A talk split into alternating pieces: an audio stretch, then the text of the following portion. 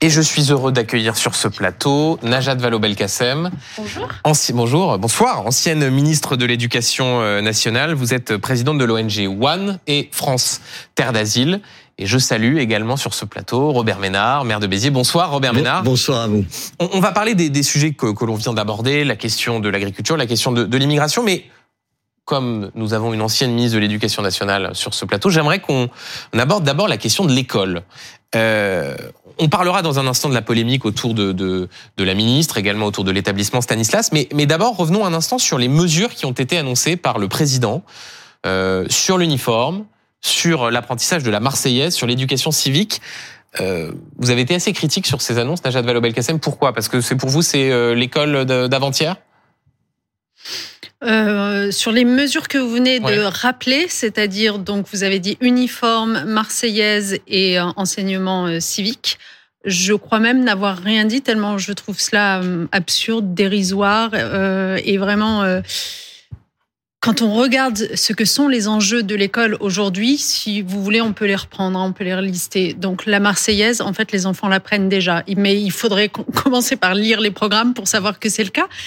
Euh, L'uniforme, si c'est pour dépenser euh, de nouveaux milliards d'euros, comme on le fait euh, déjà avec le service national universel, euh, je pense qu'il y a des besoins un peu plus pressants du côté de la rémunération des enseignants qu'il faudrait augmenter, du côté des chauffages qu'il faudrait euh, monter dans certaines salles de classe qui sont euh, à moins 9 degrés en ce moment même pour enseigner. Enfin, vraiment, il y, a tellement de besoins. Comment est-ce qu'on peut se perdre dans des colifichés En fait, tout ça, c'est des colifichés, l'uniforme euh, en particulier, évidemment, euh, qui ne règlent rien, ni des questions de niveau d'exigence, ni d'inégalité sociale entre les élèves et du fait que les destins soient gravés dans le marbre dans ce système scolaire à deux vitesses. Donc euh, en fait, moi tout ça, c'est de la société du spectacle euh, à laquelle euh, Monsieur Macron nous a habitués maintenant, mais franchement, ça c'est vraiment préoccupant. Robert Ménard vous répond. J'ai lu quelque part que vous disiez, vous venez de le redire, au fond, par exemple sur l'uniforme, ça va pas tout régler. Personne ne pense que ça va tout régler.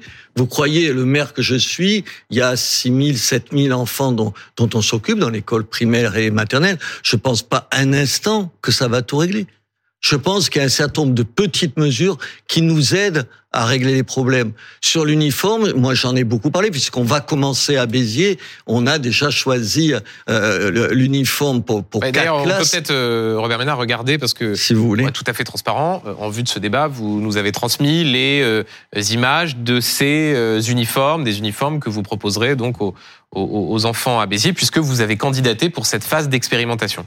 Voilà, je ne pense pas un instant que ça, que ça va tout régler. Je pense que ça, ça règle, oui, contrairement à ce que vous dites, euh, sur les marques où il y a un certain nombre de familles qui sont pas capables d'apporter ce que les enfants attendent, ça va le régler. Pour les familles, moi j'ai des enfants, vous en avez.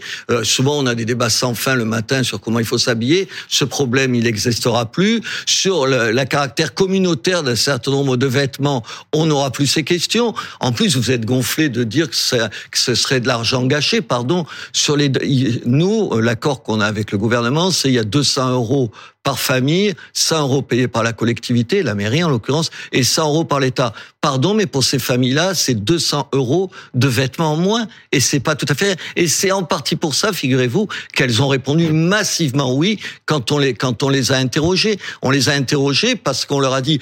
On a demandé à tout le monde. Vous savez, il y a des conseils d'école, vous le savez. On leur a demandé. Ils étaient majoritairement pour l'ensemble de ces raisons. Euh, il y a un certain nombre de harcèlements qui commencent sur les histoires de tenue. Vous le savez. Vous êtes bien placé pour le savoir. Là encore, ça va pas tout régler, mais ça apporte un début de réponse. Moi, je suis toujours sidéré par cette capacité qu'on a en France. Vous en êtes l'exemple avec ce que vous venez de dire. C'est de ces guerres de religion. On est pour ou contre. Moi, je suis ni pour ni contre. Je dis essayons. C'est une expérimentation. Voyons si ça sert à quelque chose. Si ça sert à rien, mais attendez, si ça sert à rien, pourquoi on le fait encore dans tout un tas de territoires français d'outre-mer? Pourquoi, quand vous avez été ministre, vous l'avez pas supprimé euh, aux Antilles ou, ou ailleurs? Ça veut dire que je ne sais pas si je peux répondre. Si, bien sûr, et allez bien sûr, bien sûr. Euh, non, mais en plus, je trouve ça bien qu'on ait un échange à peu près posé. Euh, c'est précisément pour ça que je vous disais. En fait, je trouve ça dérisoire. En fait, je veux dire, ça, ça n'a n'appelle même pas véritablement de commentaires, si ce n'est de dire qu'il me semble que les urgences sont ailleurs. Parce que dans le fond, vous avez raison de dire que ça devrait pas être un sujet sur lequel on ait une idéologie où on s'élève avec passion pour ou contre. En fait, bon, bah, il y a des établissements, peut-être que ça euh, participera, j'allais dire, de leur règlement intérieur, que c'est comme ça que ça fonctionnera bien. Ce, serait, un ce serait, une bonne chose. Et puis dans d'autres, ce sera moins le cas, car vous, avez noté qu'il y a des établissements euh, à qui on a proposé aussi de l'adopter, avec euh, des conseils d'établissement qui ont voté contre. Mais oui, chez moi, chez moi, il y a une des écoles qui a pas voulu, donc on le fait pas. Non, mais ce que je veux dire, c'est que, si on tenait, si on tenait l'idéologie un peu à distance, essayons d'être pragmatiques, essayons Tenons l'idéologie à distance et revenons par exemple sur la question du coût. Vous disiez, si mes souvenirs sont bons, ce sera 100 euros qui proviendra de la collectivité à destination. Donc 100 euros par élève, on est bien d'accord Bien sûr, bien sûr. Euh, je ne sais pas et si 100 vous avez euros de l'État. Ouais, je ne sais pas si vous avez fait le calcul pour voir aujourd'hui les mêmes collectivités euh, et le même État d'ailleurs. Quel est le montant qu'elles fournissent à euh, ces établissements scolaires, par exemple, pour aider les familles qui sont le plus en difficulté, les familles les plus pauvres. Je veux dire, ce à quoi on a assisté, je ne parle même pas de votre ville, euh, je ne me suis pas penché dessus, mais ce à quoi on a assisté du côté de l'État depuis quelques années, c'est à une réduction, mais vraiment toujours plus importante, des fonds sociaux, c'est-à-dire euh, le montant par élève que l'on donne aux établissements scolaires pour aider les familles qui n'ont pas de quoi habiller, faire participer aux sorties scolaires, etc. à leurs enfants c'est terrible. C'est donc, bah donc on n'a pas trouvé l'argent quand il s'agissait d'aider des familles à, à, nourrir ou à faire sortir leurs enfants. madame, mais là, on vous va avez, trouver pour les non, uniformes. Non, mais non, vous avez été ministre. le maire que je suis donne pour chaque école privée et pour les écoles privées un certain nombre d'argent. Les écoles publiques, attendez, c'est une autre façon d'aider les familles. On a choisi des écoles chez moi, y compris dans les quartiers, vous savez, les quartiers difficiles, comme on dit pudiquement. Dans ces, pour ces familles-là, c'est une aubaine qu'on prenne, qu'on puisse prendre en charge une partie de l'habillement de leurs enfants. Je ne comprends même pas pourquoi vous vous arc-boutez sur cette question-là, comme vous le faites d'ailleurs sur un certain nombre de questions. Mais voilà, non mais juste parce que j'interviens dans ce débat. C'est une bonne nouvelle, on verra. Pour rester sur l'école. C'est très important. Voilà, juste pour euh, synthétiser, pour vous, c'est très important. C'est une mesure absolument majeure qui va sauver le système éducatif français. mais, attendez, honnête, attendez, pardon. Je viens. Non, non, mais non, bah, vous caricaturez mon propos, je caricature je le caricature. Regardez ce que vous êtes en train de dire. Vous ne cessez de construire le discours de ceux avec qui vous débattez pour mieux le combattre. Je vous ai dit exactement le contraire. Il y a une somme de, de, de décisions à prendre, et Monsieur Attal en a pris un certain nombre pour l'école qui me semble positif. Moi, je vote pas pour ce gouvernement. Je n'ai pas voté pour Monsieur Macron, donc c'est pas mon affaire. Je, je, je, je, non, mais, très, mais je, vous trouve très bienveillant avec lui. C'est une chose intéressante à noter. Mais, quand les mesures sont bonnes, pourquoi je serais pas bienveillant? Pourquoi, quand Monsieur Attal explique que, je sais pas, euh, la burqa, il faut l'interdire, euh, le, la, baya, il faut l'interdire. En même temps, maintenant que j'y réfléchis, en fait, c'est logique que vous soyez bienveillant parce que nombre de mesures, pas simplement dans la loi immigration, mais aussi dans la politique éducative du gouvernement actuel, sont en effet directement inspirées du euh, programme du Rassemblement national.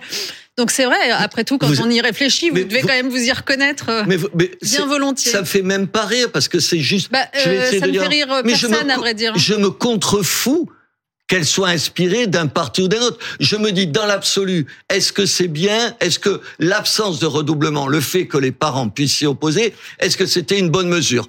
Est-ce que le collège unique c'était une bonne mesure. Est-ce que euh, que, y ait, que le, le, ce qui est le, le ça s'appelle plus le BEPC, pardon, ça le brevet comme ça, le, le, brevet des écoles qu'on donne à quasiment tout le monde. Est-ce qu'une bonne mesure? Moi, je serais pas contre si les résultats à l'école ils étaient bons. On va au moins être d'accord pour dire que on peut pas dire que ça se passe mieux en France aujourd'hui qu'il y a 20 ans en termes de résultats scolaires. Alors je me dis tout ce qu'on peut essayer, madame pour améliorer ça. Il n'y a pas de recette magique. Je ne crois pas un instant que demain, je vais vous le dire comme ça, ça vous évitera de le répéter. Si demain il y a, je sais pas, un ministre du, du Rassemblement national, ministre de l'Éducation nationale, je ne crois pas que d'une baguette magique, il réglera les problèmes. Je sais pas cette imbécilité-là. Je pense que c'est plus compliqué.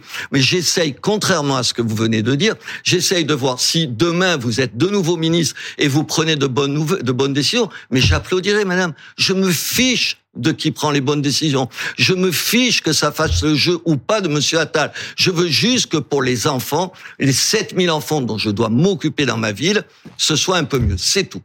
Pour euh, continuer dans ce débat, euh, je parlais il y a un instant de la polémique autour de la ministre de l'Éducation euh, nationale. La dernière élément à date, c'est ce que révèlent nos confrères de Mediapart qui explique que le, le fils de la ministre aurait bénéficié d'un système de contournement de Parcoursup mis en place par l'établissement Stanislas. elle peut rester au gouvernement, Najat Vallaud-Belkacem?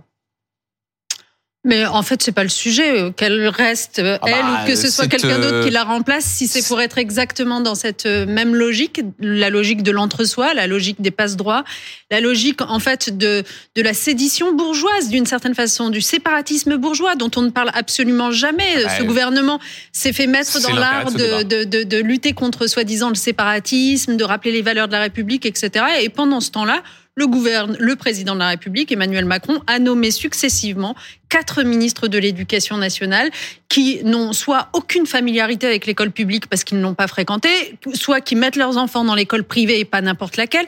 Je veux dire, c'est pas un mal en soi de mettre ses enfants dans l'école privée. Je veux dire, je, je, il s'agit pas de jeter l'opprobre sur l'ensemble de l'enseignement privé encore heureux. Mais le sujet, c'est qu'à un moment donné, euh, l'éducation nationale publique, c'est quand même le gros de la politique publique en matière d'éducation. C'est 80% de la politique publique en matière d'éducation. Donc le fait d'y envoyer successivement des gens qui sont soit là pour favoriser terriblement l'enseignement privé dans ses financements, soit pour euh, eh bien dire même encore plus clairement, comme l'a fait l'actuel ministre, qu'il y a une hiérarchie entre les deux que dans le privé tout va bien, on a un niveau d'exigence merveilleux, que dans le public tout va mal avec un gouvernement qui a fait quand même beaucoup pour dégrader précisément le service public. Eh bien, ça ne va pas. Ça. Madame, je vous écoute. Oui. Il y a 50. J'en suis ravie. Il y a, non, mais écoutez-moi alors. Oui, je vous écoute aussi. il y a 50, il y a 50 à 60 des Français qui, s'ils le pouvaient, mettraient leurs enfants dans le privé dans le privé. Intéressant. Donc ça signifie que ah, déjà tous les Français ne le peuvent pas. ah, vous mettez le doigt sur un petit sujet. Est-ce que je peux finir Ouais. Mais même c'est intéressant. Avant le problème, c'est évidemment l'argent. Dans ma ville, il y a des établissements privés catholiques, donc tu sais où tu vas, et le nombre d'enfants musulmans dont les parents souhaitent les mettre dans ces écoles. Pourquoi vous me parlez de religion Moi, je vais vous parler d'inégalité sociale. C'est pas vrai. Bah dans, toutes les déclarations, dans toutes les déclarations que vous avez faites, vous rajoutez des cathos sur, sur Stanislas, sur hein? des cathos. oui, vous, vous, vous, non. pas le pape. Bah non, c'est pas le cas. Mais non, non, non. Attendez, pardon. Donc, ce que je veux vous dire, c'est que s'il y a autant de parents qui acceptent, alors que c'est même pas leur choix, euh, si tu mets tes enfants à Stanislas, c'est que tu as un certain nombre de choses, au moins pour une partie, qui tiennent au catholicisme. S'il y a autant d'enfants et de parents qui souhaitent les mettre dans le privé, c'est peut-être pas sans, sans fondement, c'est pas des imbéciles, c'est juste qu'ils se disent que malheureusement, moi je vous le dis malheureusement, dans les écoles publiques, il y a des problèmes, il y a des problèmes de un des arguments qui était manifestement pas le bon qu'elle a utilisé, qui était pas le bon pour lui, en ce qui l'a concerné. Il y a des non-remplacements, il y a une insécurité, il y a une absence d'autorité qui, qui est le produit d'un système, pas des profs les uns après les autres. Je les connais, moi, les profs. Dans, est-ce que vous vous dites pas, peut-être plutôt que de transformer d'un coup Stanislas, c'est le, le diable incarné, et cette ministre qui a manqué un peu de jugeote comme ministre, elle dit, elle parle comme une maman pourrait parler, oubliant que juste depuis, depuis trois heures ou quatre heures ou une, deux jours, deux jours, elle était ministre de l'éducation nationale. Monsieur Ménard, attendez, euh, peut-être que vous pourriez vous demander, vous avez été ministre,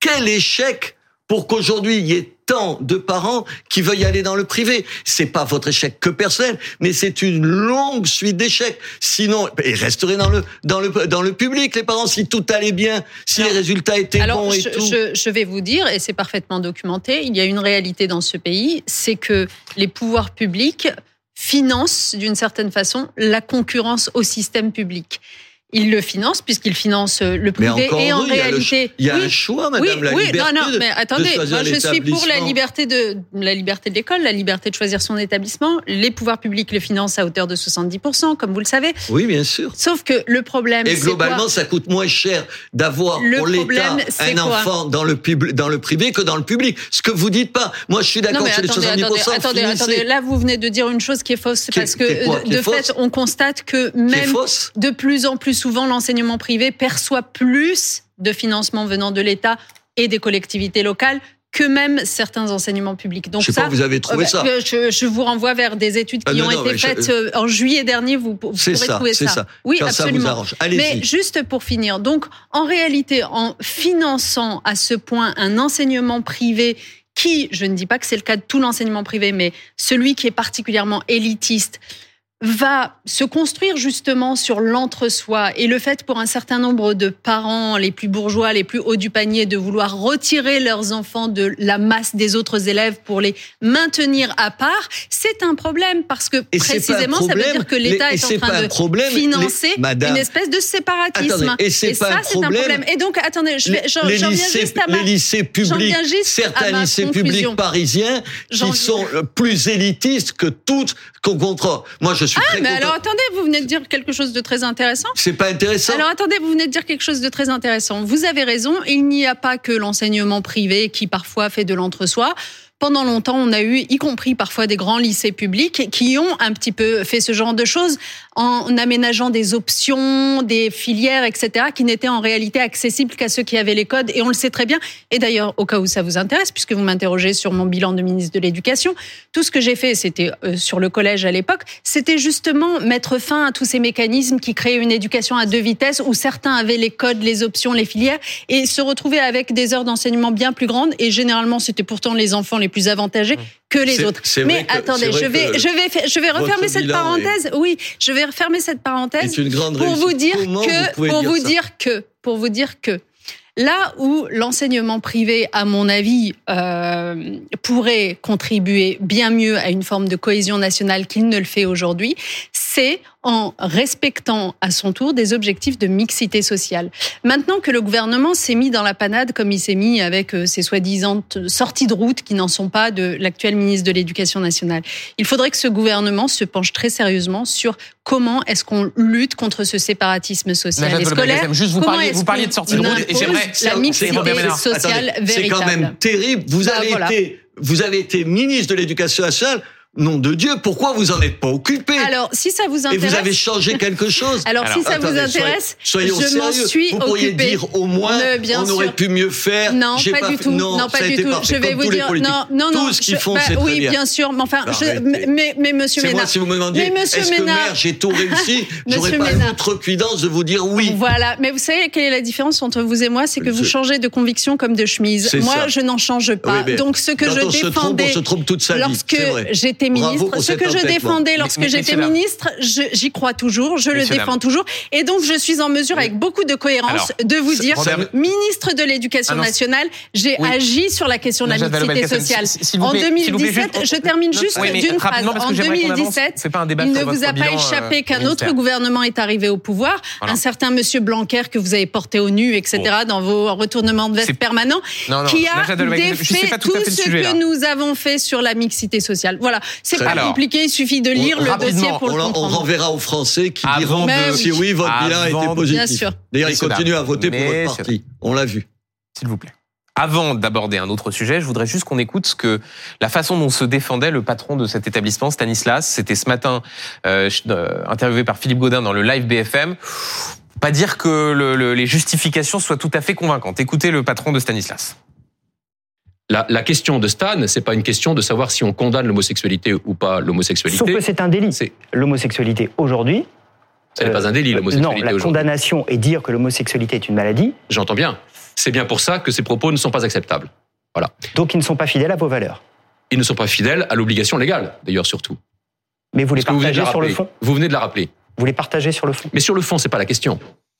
Voilà, euh, réponse pour le moins peu convaincante euh, sur la question de de ce qui est reproché notamment à Stanislas, qui est de véhiculer de l'homophobie. Il y a une enquête qui est ouverte pour des propos homophobes. Il y a notamment un individu qui était cherché du catéchisme qui a été qui a été écarté. Et on voit que sur ce sujet, la réponse du patron de, de Stanislas est pour le moins floue sur le fait de savoir si euh, la question de savoir si l'homosexualité est une est une maladie et contraire ou non à ses valeurs. Il y a un problème quand, euh, Moi, quand un patron d'établissement comme ça est pas capable de, de fournir une réponse claire à Robert Ménard Attendez, non, quand je lis dans le rapport qui a été fait de, de l'inspection qu'il y a des propos homophobes entre élèves et tout, mais enfin, vous voulez que je vous en renvoie dans un certain nombre d'écoles publiques ou privées ailleurs, mais vous rigolez. Mais enfin, il y a combien de temps vous n'avez pas mis les pieds dans une école pour voir comment les enfants... élèves. Mais arrêtez de dire n'importe quoi. Ce qui est reproché à Stanislas, c'est pas des propos homophobes venant des élèves. Non, non, non, non, non. il est reproché, Madame, il est reproché sur un enseignant qui a été mis à la porte, un ancien. Moi, je défends Stanislas parce que c'est l'excellence, c'est le travail, c'est la confiance en soi, c'est de vraie qualité. Alors que ça soit un vrai problème, une espèce de mauvaise conscience de l'enseignement public. Attendez, Robert Ménard, vous avez entendu le patron mais je le défends pas. J'ai mais pas non, mais oui, mais comment se fait-il qu'un établissement qui est financé par l'État ait à sa tête quelqu'un qui ne puisse pas dire de la façon la plus claire qui soit une déclaration telle que ce qui a été dit sur l'homosexualité est une maladie, c'est contraire à mes valeurs. Et parce que ça, il a, il a tort de le dire et je le condamne. Voilà. Hum. Qu'est-ce que vous voulez que je dise de plus? Non, mais je trouve ça stupide et que je ne comprends pas qu'on puisse encore tenir des propos sur l'homosexualité de ce type-là. Ça me paraît hallucinant et ça me gêne pas de le dire. C'est bien. Non, non, arrêtez avec votre condescendance, c'est bien. Et vous, ce serait bien de temps en temps de vous demander si vous êtes jamais trompé dans la vie. Mais non, ça serait être au-dessus de vos forces. Moi, quand des gens qui sont, qui peuvent être, y compris mes amis, des gens dont je me sens proche, disent des conneries, je n'ai aucun problème à dire. Et pire, ou mieux, vous choisissez, je peux le dire de moi-même, figurez-vous. On va aborder un autre sujet, la question de la fronde des agriculteurs, euh, la grogne qui se qui se répand euh, euh, en France. Pour alimenter ce débat, je voudrais vous faire écouter ce que disait hier le Premier ministre Gabriel Attal à ce sujet. Il échangeait avec un agriculteur. Écoutez. Il faut que vous puissiez vivre de votre travail. Parce que vous l'avez dit, s'il y en a qui connaissent le sens du mot travail, c'est quand même nos agriculteurs et nos éleveurs. Parce que là, on n'est pas sûr, on compte les 35 heures ou autre. C'est du, du temps permanent pour son exploitation et pour les Français.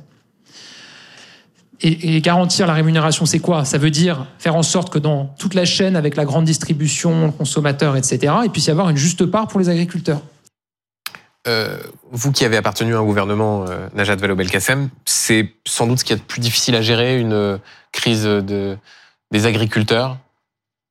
En termes de, vous voulez dire de gestion de l'ordre En termes de gestion de crise et surtout en termes de ce que cela révèle. Parce que je pense que le premier sujet à se poser, c'est pas celui-là. En fait, le vrai sujet à se poser, c'est euh, comment est-il possible qu'une fonction aussi importante que de nourrir la population française soit pour ceux qui en ont la charge aussi douloureuse à, à réaliser. Enfin, je veux dire, 400 suicides par an, c'est pas possible. Enfin, et on a, on sait, et ça date pas d'hier là pour le coup, mais on a un véritable problème de rémunération des agriculteurs.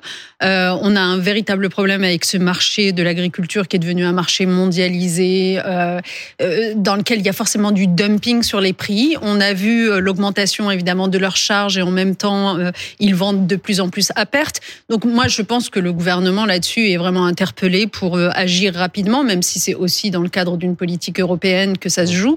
Mais euh, avant de me poser la question, en effet, de l'ordre public, je, me, je, je, regarde un petit peu ce qu'est la réalité, le quotidien. J'en ai beaucoup dans ma région, en plus euh, des agriculteurs qui sont confrontés à, la fois à cette question de la, trop faible rémunération, qui vivent sous le seuil de pauvreté pour beaucoup d'entre eux, mais aussi euh, aux effets du changement climatique. On a vraiment euh, une transition à adopter et on va peut-être en parler. Moi, ce qui m'inquiète beaucoup dans les discours que j'entends autour de cette mobilisation, c'est euh, de tout ramener à la question euh, euh, des normes qui seraient vraiment trop exagérées, trop écologiques, etc., etc.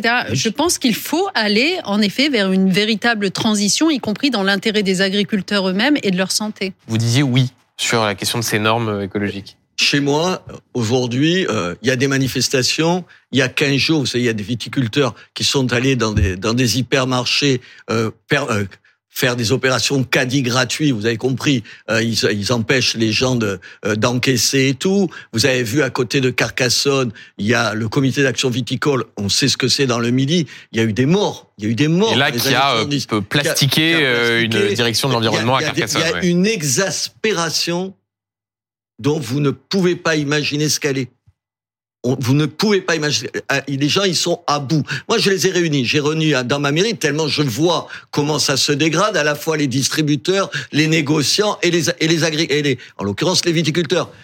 Il t'amène une bouteille, le viticulteur, et il te dit de 75 centilitres du vin de chez moi, qui est pas un vin à 50 euros la bouteille. Mmh. On lui a payé, vous savez combien, le vin? 70 centimes. Ah, ça, Comment il peut vivre avec ça mm. Comment il peut vivre avec ça Il te dit, il te dit, ah, regarde, à côté de chez moi, moi j'habite à côté de l'Espagne, Béziers c'est à 100 km. En Espagne, il y a un certain nombre de produits mm. qui sont interdits en France. On les utilise, qui aident à faire des rendements plus importants et à baisser. Mais Najat Vallaud-Belkacem vous dit, euh, pointer du doigt les normes écologiques excessives, c'est une mauvaise chose. Mais attendez, ils en peuvent plus. Moi, je vais vous donner un exemple pour que ce soit précis. Il y a 25, vous savez, il y a une remontée du, du sel de, dans les, dans les, dans les cours d'eau qui détruit l'agriculture. Chez moi, des milliers d'hectares qui sont détruits par le sel. Il y a qu'est-ce qu'il y a? Il y a 20 ans, il y a 30 ans, on arrivait à mettre, vous savez, des, des, des barrages filtrants pour empêcher que l'eau salée remonte. Elle remonte chez moi jusqu'à 10 kilomètres des embouchures. Aujourd'hui, pour, les écologistes, oui, parce qu'ils les emmerdent. Pour les écologistes, c'est impossible aujourd'hui de le faire. Ils sont en train de crever de ça. Aujourd'hui, on n'en peut plus. On nous a vendu, je vais vous dire chez moi, ils l'ont fait parce qu'ils essayent de faire les choses bien. On leur a dit, il faut vendre du vin bio. Vous savez, donc il faut se... Tra Maintenant, ils n'arrivent plus à le vendre. Le bio est pas vendu plus cher que le reste du vin, alors qu'il coûte, vous vous en doutez, plus cher à produire. Ils en peuvent plus des écologistes. On n'en peut plus des normes. Et on n'en peut plus, on n'en peut plus du poids d'une écologie. Madame, moi je suis les agriculteurs, heureusement qu'ils sont là pour entretenir nos paysages, pour entretenir toute la campagne et tout. Mais attendez, il y a une écologie punitive qui est insupportable, qui les tuera. Et si on fait pas attention, quand je dis si on fait pas attention, les actes de violence, vous savez, symboliques, c'est-à-dire on a remis à l'entrée de, de, de, de, nos communes, à, dans tout chez moi, vous savez, à l'envers, mmh. le, panneau. Mmh. Attendez, mais ça c'est sympathique, vous êtes d'accord avec moi Honnêtement, ça, ça, ça, ça pèse rien et ça ne dérange en réalité personne. Si on ne trouve pas des réponses tout de suite, et pas seulement des promesses, ça va mal finir. Mal finir. Parce que structurellement, ils n'ont pas vendu leur vin de l'année 2022 ils n'ont pas vendu leur vin de l'année 2023.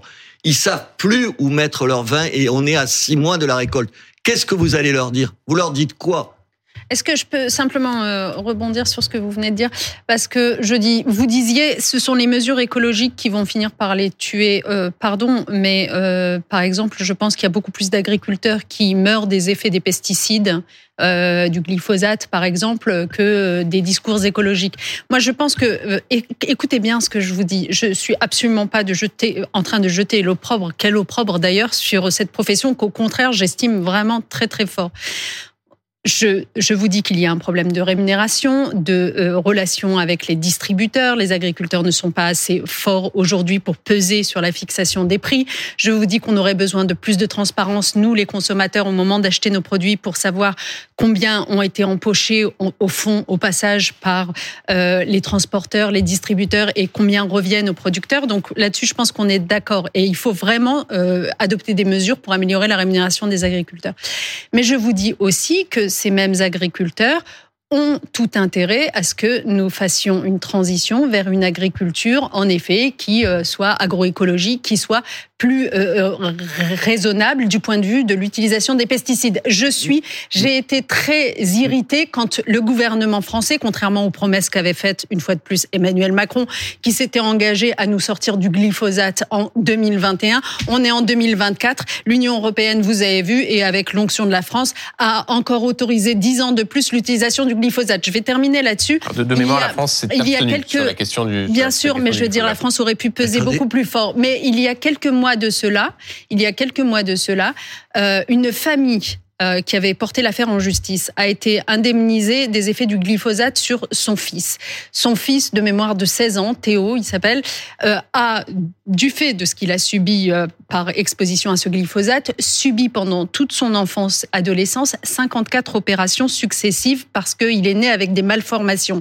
Les agriculteurs, moi je les rencontre aussi, ils le savent, les effets des pesticides et du glyphosate sur leur santé. Donc arrêtez de dire que les écologistes sont dans la mauvaise voie quand il demande à mettre fin à ce type d'agriculture ou à l'agriculture intensive. C'est faux. Quand on demande chez moi à ce que on puisse pas traiter à moins de 100 mètres d'une habitation, c'est un suicide pour un certain nombre d'agriculteurs. Vous pouvez pas leur dire ça, madame. Je, vous allez venir demain dans le midi chez moi à Béziers, je vais vous amener, vous allez essayer de tenir ce discours-là. Vous savez ce qui les tue, les agriculteurs chez moi? Ce qui les tue, c'est qu'ils voient du vin espagnol arriver, vous savez, dans les bibes, euh, où il y a, où il faut le renverser pour voir dessous qui est écrit en petit, Made in Spain. Ils en peuvent plus de ça. Ils ont envie. De... Attendez. Ce que je veux dire, pourquoi il faut faire attention à ça? Parce que du coup, alors que la politique agricole commune, ça, attendez, ça a aussi sauvé une partie de l'agriculture.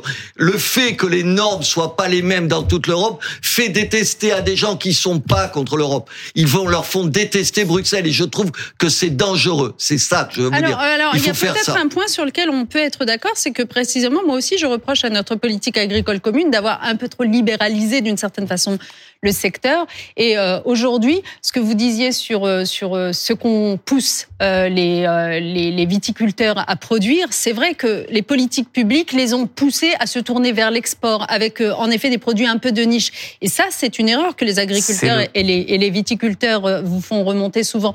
C'est juste, je me permets d'intervenir. On a vu Jordan Bardella aller sur le terrain et dire, moi, je suis le porte-parole de cette France qui ne veut pas mourir. C'est le Rassemblement national qui va récolter les fruits de ce qui est en train de se passer là. Qu'est-ce qu'on sent bas l'œil. Bah. Mais c'est terrible. Vous avez compris, c'est le même reproche que je fais à ce garçon que je bah. vous fais à vous. Je m'en fiche, c'est pas le problème. Le problème. Non, mais il a raison tout à l'heure. Vous avez Guillaume Tabar qui disait à juste raison. Il y a des gens qui s'intéressent, qui s'intéressent à, à l'agriculture là et aux problèmes parce que nom de Dieu, ça va faire le jeu du Rassemblement national. Non, j'ai pas dit ça va faire le jeu, j'ai demandé si, dans la séquence actuelle, le Rassemblement national... J'ai pas dit vous, ça finit par, être, par la traduction en français normal pour tout le monde, ça veut dire ça. Mais attendez, c'est pas un problème que le Rassemblement national surfe là-dessus et qu'il est comme tous les partis quand ils sont dans l'opposition et qu'ils peuvent dire du mal de ceux qui sont au pouvoir il n'y a pas que ils, en, ils enfoncent ce cheval. Mmh. Moi, ce qui m'intéresse, c'est comment se fait-il qu'on est tellement attendu pour prendre à bras le corps cette question. Si, attendez, il n'y a pas trois semaines. Ça veut dire on reproche aux viticulteurs d'être ou aux agriculteurs d'être violents. Mais vous avez compris, le type, qu'est-ce qu'il te dit?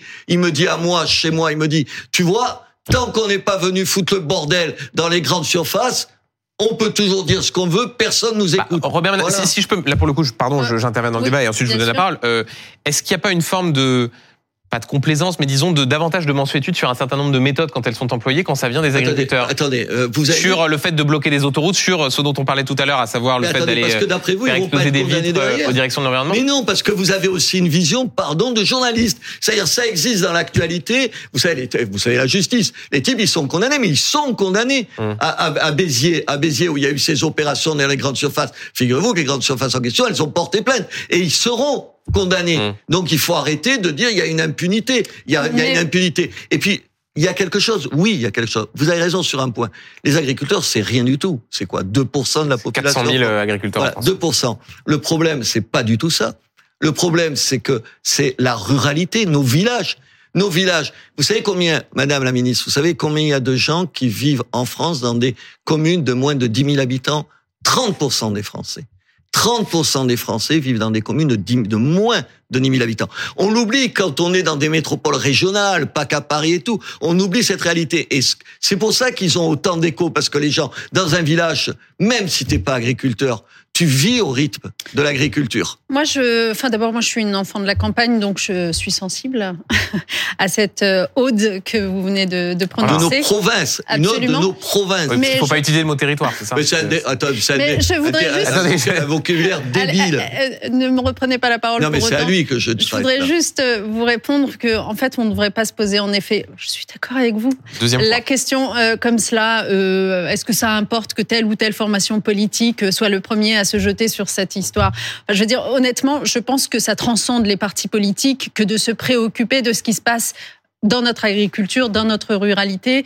Et je le disais, malheureusement, ça fait trop d'années que, ça dure. Et à la limite, moi, je vous demanderais plutôt, euh, et du coup, que, préconise euh, le Rassemblement national, puisque visiblement, il a beaucoup communiqué Parce que, en fait, le sujet, c'est que tant que on euh, ne s'interroge pas sur la façon dont la mondialisation a cours en la matière, en matière d'agriculture, de fixation des prix, de voilà. Quand par exemple l'accord commercial euh, entre l'Union européenne et la Nouvelle-Zélande a été discuté, je serais très curieuse de savoir ce que Monsieur Bardella, qui est député européen, à voter, à énoncer euh, au sein de l'Assemblée européenne, euh, parce que, par exemple, ce type d'accord est extrêmement mmh. problématique, euh, est extrêmement problématique, et c'est ce qui fait que j'entendais tout à l'heure sur votre plateau, on se retrouve dans des absurdités du style on produit du poulet, mais en fait c'est pas celui qu'on consomme parce qu'on fait venir le, le, poulet d'ailleurs parce qu'il coûtera moins cher.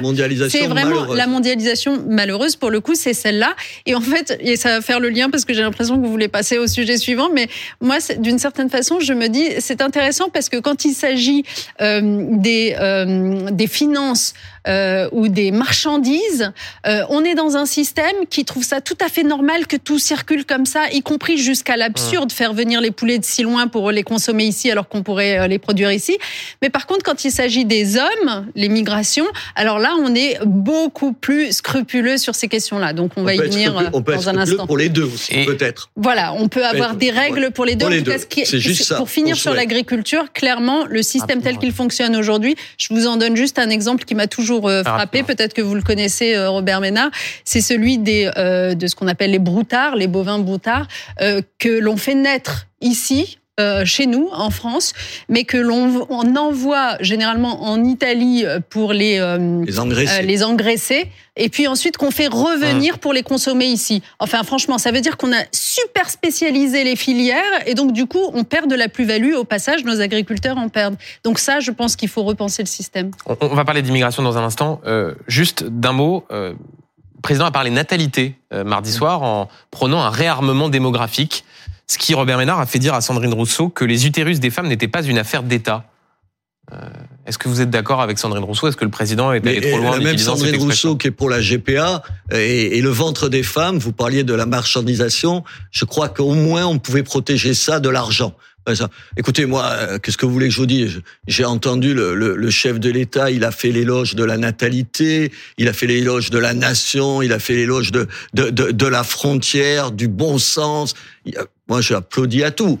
Mais il faut, en même temps, je suis pas complètement naïf. Il faut que je sois un peu, il faudrait que je sois un peu amnésique pour oublier que sur toutes ces questions-là, de la culture française, quelqu'un qui disait, il n'y a pas de culture en France. Il y avait des cultures en France, mais pas une culture française où je suis naïf et je me dis, ou au fond, j'essaye d'être optimiste et je me dis, tiens, il a découvert tout un tas de choses cette fois-là et c'est une bonne nouvelle, ou je suis un peu plus réaliste et je me dis, mais nom de Dieu, il y a six ans qu'il aurait pu le dire, il l'a pas dit, hum. il le découvre aujourd'hui. Sur la natalité, c'est une question. Mais ça, vous voyez que ça énerve une partie de la gauche. Euh, les féministes considèrent que c'est une façon de, de comment dire, une sorte d'injonction. Ça, non, pour vous, ça, ça vous euh, aider les femmes à avoir des enfants et je pense qu'on pourrait tous se retrouver là-dedans. En fait, c'est quand même une bonne nouvelle. En général, on a envie d'avoir des enfants. On a envie de les avoir. Que la, natalité baisse à ce point qu'on on soit à un seuil où on n'a même pas le nombre d'enfants suffisant pour renouveler euh, la population, c'est quelque chose qui est mortel pour, pour des pays. Qu'on se dise qu'il faut aujourd'hui prendre à, bras le corps cette question, je pense que là-dessus, sauf être des idéologues, mais les néo-féministes, c'est du délire. Si les gens, euh, j'allais dire normaux, non, les gens de tous les jours, vous discutez de ça, les gens, ils pouffent de rire. Ce qui se dit, c'est pourquoi j'ai pas un troisième enfant? Peut-être parce que j'ai pas l'appartement assez grand, peut-être parce que ça coûte trop, trop d'argent et j'ai pourtant envie de l'avoir. C'est ça la question. Est-ce que je peux faire le lien entre cette question et la conversation qu'on avait juste auparavant, c'est-à-dire la question de l'agriculture? Parce que, en fait, si vous voulez, il y a un lien qui est quand même assez évident. Euh, si on s'intéresse j'allais dire sérieusement et pas que comme un coup de com à la question de la fertilité. C'est vrai que c'est triste en fait. Je veux dire, il y a quelques 20% des couples de ce pays qui ont des problèmes de fertilité. Mais, est-ce que l'expression réarmement démographique, non mais ça vous a, viens, ça, vous choqué? Quelques 20% des couples qui ont des problèmes de fertilité. C'est très triste, en fait. À quoi c'est dû? Les chercheurs, les scientifiques vous disent que c'est beaucoup dû aux perturbateurs endocriniens et aux pesticides. Vous voyez le lien avec l'agriculture? Donc, ceux qui viennent sur les plateaux télé euh, au sujet de la mobilisation agricole en vous disant ouais, en fait, la solution, c'est de renoncer à toutes ces normes qui nous euh, engorgent, etc., et, toute cette idéologie écologique sont dans le tort parce que en réalité, c'est notre société tout entière que ça concerne que d'avoir une agriculture en effet qui se fasse dans de meilleures conditions, sans sans utilisation de pesticides pour la santé de nos agriculteurs et pour la santé des consommateurs. Et donc, le lien avec la fertilité, il est là. Si vous voulez qu'on réarme, eh bien, d'ailleurs, donnez les moyens à nos agriculteurs de produire dans de bonnes conditions, euh, rémunérez les mieux, faites en sorte qu'on en finisse avec euh, tous ces perturbateurs endocriniens qui nous pourrissent la santé. Et puis ensuite, eh bien, euh, les familles, en effet, feront des enfants. Vous avez raison sur les perturbateurs endocriniens. Ah. Mais qu'est-ce que vous croyez? Qu'on est tous, parce qu'on est de droite, qu'on est hermétique à tout un tas de choses. Qu'est-ce que vous croyez? Bah, Bien sûr, vous, avez raison. vous êtes contre les normes écologiques, c'est ça hein? Mais non, c'est pas la même chose. C'est ça ou pas? Mais ça, c'est. Attendez, dans ma ville, dans ma ville, je m'occupe pour que un certain nombre d'équipements, de crèches, d'écoles combattent les perturbateurs endocriniens. Qu'est-ce que vous croyez qu'on est abruti et qu'on le prend pas en compte? Ce que je vous dis que sur ce point, vous avez raison. Essayez juste d'écouter les autres sans les caricaturer. Vous avez raison. En même temps, les mêmes scientifiques vous disent qu'un des problèmes de fertilité, c'est qu'on pense avoir des enfants de plus en plus tard et que les femmes aujourd'hui avaient des enfants à 23 ans et les ont à 35 ans et qu'on est moins fertile à 35 ans qu'à le premier enfant à 35 ans qu'à 23 ans. Ensuite, il y a des questions sociales. Il n'y a pas de vraie politique. Et là, M. Macron a, a tout faux, mais pas que lui avant lui aussi. Attendez, je vais pas taper sur lui. Les autres, c'était pas beaucoup mieux que lui. Sur une vraie politique familiale pour aider les familles à avoir des enfants. J'essaye juste de vous dire que sur toutes ces questions, on pourrait au moins moi, ce que j'ai aimé sur, Gabriel, sur, euh, sur Gabriel Attal, vous savez ce que c'est? Mmh. C'est juste que sur l'école, je reprends parce que vous connaissez, il a fait au moins un constat sur quatre ou cinq choses où on était tous d'accord. Après, on verra. tous d'accord euh, Vous, étiez d'accord Non, pas tous. Ou 80% des Français sont d'accord. 80% des Français vous disent que finalement, le redoublement, c'est pas forcément une mauvaise chose. Ça peut servir dans un certain nombre de cas. Mais, mais, mais, attendez. Monsieur Ménard, euh, comme c'est la deuxième fois que vous évoquez le redoublement, je sais pas, encore une fois, au cas où ça vous intéresserait, d'abord, dans la plupart des pays, il n'y a pas de redoublement, d'accord? Et deuxièmement, tous les chercheurs sérieux qui travaillent sur les sciences de l'éducation, qui vont regarder regardez comment ça se passe, vous disent le redoublement ne résout absolument rien. Ça n'aide pas les élèves à progresser après. Bien au contraire, comme ça leur a fait perdre toute estime de soi, en fait, ça, Madame, ça, les, conforte les, spécialistes que vous mettez, les spécialistes que vous mettez en avant, ils nous ont conduit à des délires à l'intérieur de l'école sur lesquels on pourrait faire toute une bah, émission. Citez-moi un spécialiste, mais un vrai, hein, je ne parle pas d'un idéologue ou d'un polémiste, un spécialiste de l'éducation qui dirait le contraire. Les vôtres sont sérieux et les autres on, sont des On, s'est un petit peu éloigné de la question de la nativité. Juste pour terminer, et vous avez 30 secondes chacun, euh, qu'est-ce que vous attendez de la décision du Conseil constitutionnel de jeudi? Et moi, je suis sidéré par cette histoire. Que le Conseil constitutionnel, très, rapidement, hein. attendez, que le Conseil constitutionnel se prononce sur la loi, c'est son boulot. Hum. Mais qu'un chef de l'État fait voter un texte qui lui plaît pas, et après se retourne en disant, quand même, ce serait bien que le Conseil constitutionnel enlève tout ce que je n'aime pas. Enfin, attendez, c'est tu ça. tombes à la renverse. C'est comme les panneaux renversés. Là, tu as la, tête, les agriculteurs. Tu as la tête par la terre. La on est presque d'accord. Moi aussi, je trouve ça totalement affligeant. Non, plus sérieusement, ce qui est terrible, c'est que le président de la République, selon les textes, est le gardien de la Constitution. Là, en fait, il s'est complètement défait de sa responsabilité de veiller à ce que les textes adoptés, eh bien, respectent la Constitution. Et puis ensuite, il, va voir le Conseil constitutionnel en s'en remettant à lui et en le priant pour qu'il nettoie son texte. C'est vraiment pas à la hauteur. Et honnêtement, c'est très préoccupant pour l'état de droit. Et on aura l'occasion. Bonjour le courage. Et on aura l'occasion d'en reparler. Merci à vous deux.